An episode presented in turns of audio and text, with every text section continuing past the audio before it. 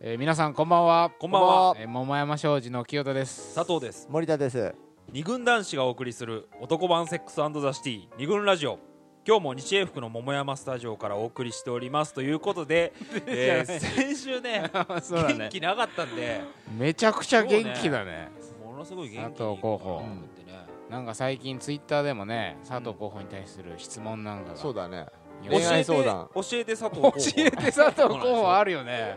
人のことを本当に好きになったことがないとね言われている佐藤候補がで結すね構哲学的な質問がど真剣にお答えしてるわけでございますよこれ、いやほんと兄貴的な立場になってき ているんじゃないかはいはないなんてそんな佐藤候補今日ねうんなぜ生き生きしてるのかというとそうなんですよ今日すごいところにはい、ええあのとあるですねテレビのうん収録うんにですね行ってきたんですけども、えあのまあ見た人もいるかもしれません、うんあの元旦かな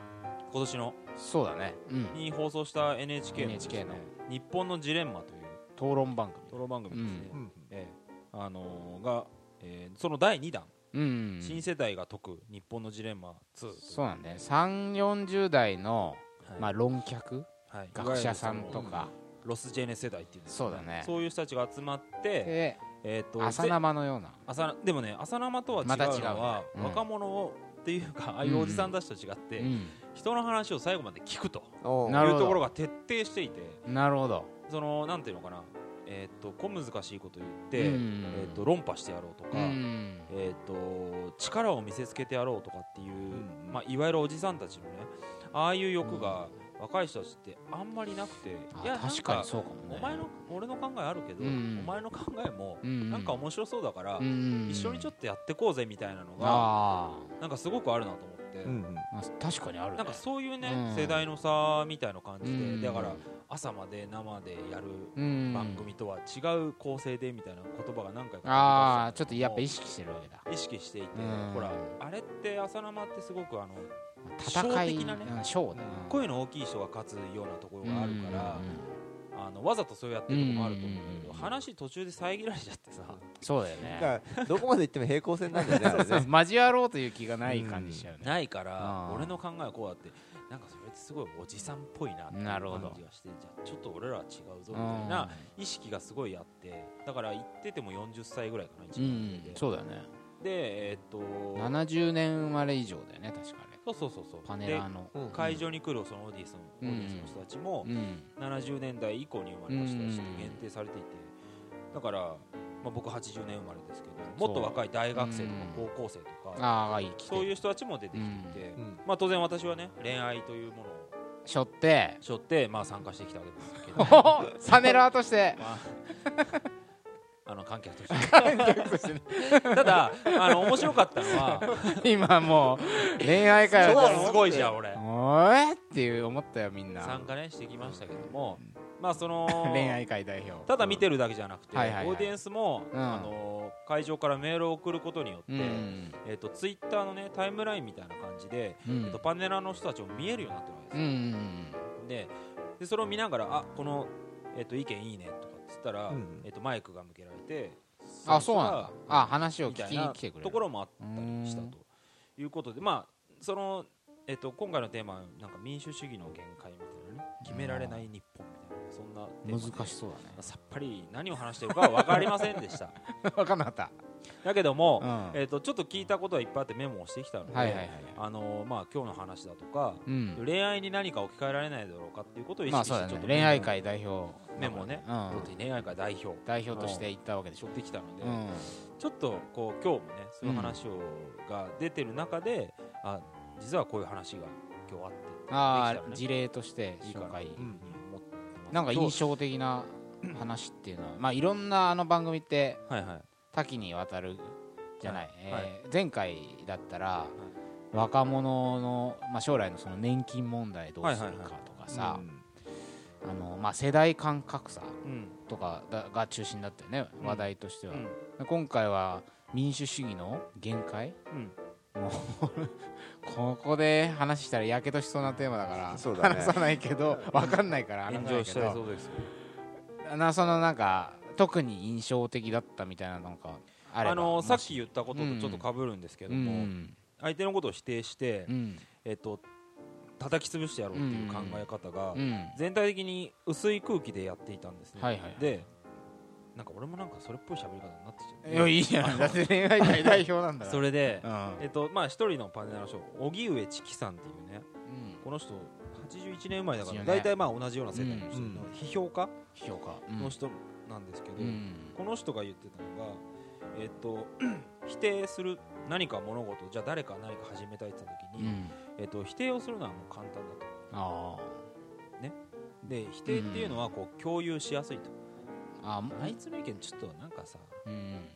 違くねみたいな、はいはいはうんこう共有しやすいいもう昔の佐藤さんのようにそうですなんでだよで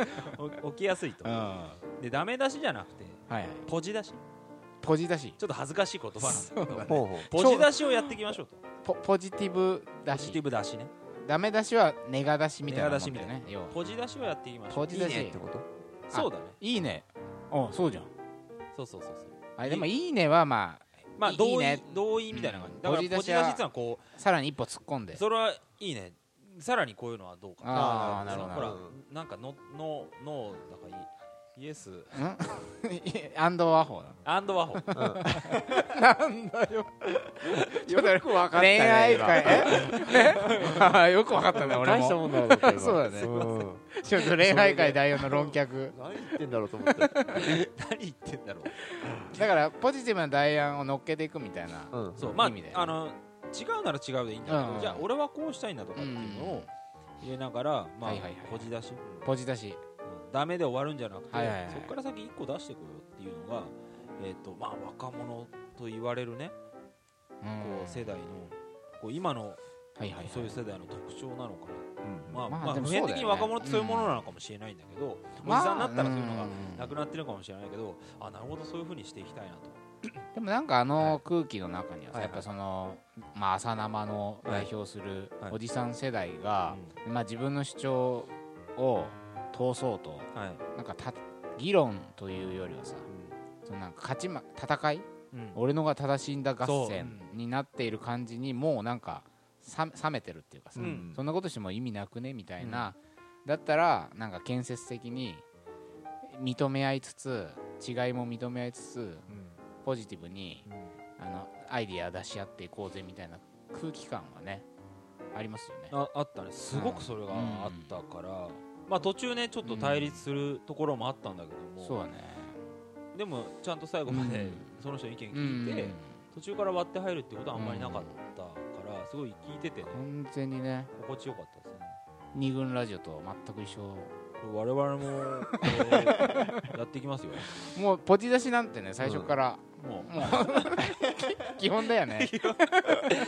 ポジ出し基本なんでポジ出し基本でやっていきたいなと。恋愛もね二軍ラジオ恋愛ポのジ出しをしな恋がら愛のポジ出し後を後出し感がもうダ メだなというわけいやいいで言葉をね、佐藤さんが今日。えー NHK で論客になってきた、えー今日のはい二軍ラジオは第44回ですか、うんちょっと待ってようんあとディレクター、うん44回はいの、はいえー二軍ラジオ、いね、まずちょっとあのテーマの 俺43回だと思ってた43回はあの前回 すいませんうんあのなんだはいエミと大輔が、大ね輔はい43今日44回なので、はいまずちょっとテーマ発表から、今日はですね、久しぶりに森田専務からはいよろしくお願いします、はい、えー二軍ラジオ第44回、えーテーマは、えー恋の TPO 事件簿です恋の TPO はい事件簿はい TPO TPO というのはいわゆるあのお前 TPO に合わせろやとかうんいわゆるタイム、えープレイスプレイスオケージョン形状うん、えー時場所場合ですか、うんまあ機械とかね機械とか、まあそういうの TPO だようんうね、んはいなあだから元これちょっと調べたんだけどもともとはファッション業界で生まれた言葉らしくて、うんまあパーティーだったらパーティーにふさわしい格あはいはい好とかちょっと崩した、うんカジュアルな場だったらはいうんそういう場所に合わせた格好とか、あーうんまあ、相手に合わせた格好をしようみたいな、そういうとこが生まれてきたらしくてまあ今はねもうファッションに限らずさなんつうのかな目上の人に敬語使うとかさ、うんなんか彼女の親と会う時はちょっとかっちりしていくとかさあうんあそういう、まあ、要はタイミングとか場所とか空気とか相手との関係性うんにがまあ一応それにふさわしい自分に、うんそそこのふさわしいように振る舞っていこうとか、うんまあ、そういう意味で TPO を使う、と PTPO という言葉を使うと思うんですが、はいそれが何恋愛に恋愛恋の TPO 事件簿と事いう件こ簿とで、なんか恋愛と TPO の話になっていくんですかね。そうだね、ええ TPO できっかけってのが、うんうんこうこのテーマを考えたきっかけってのがあって、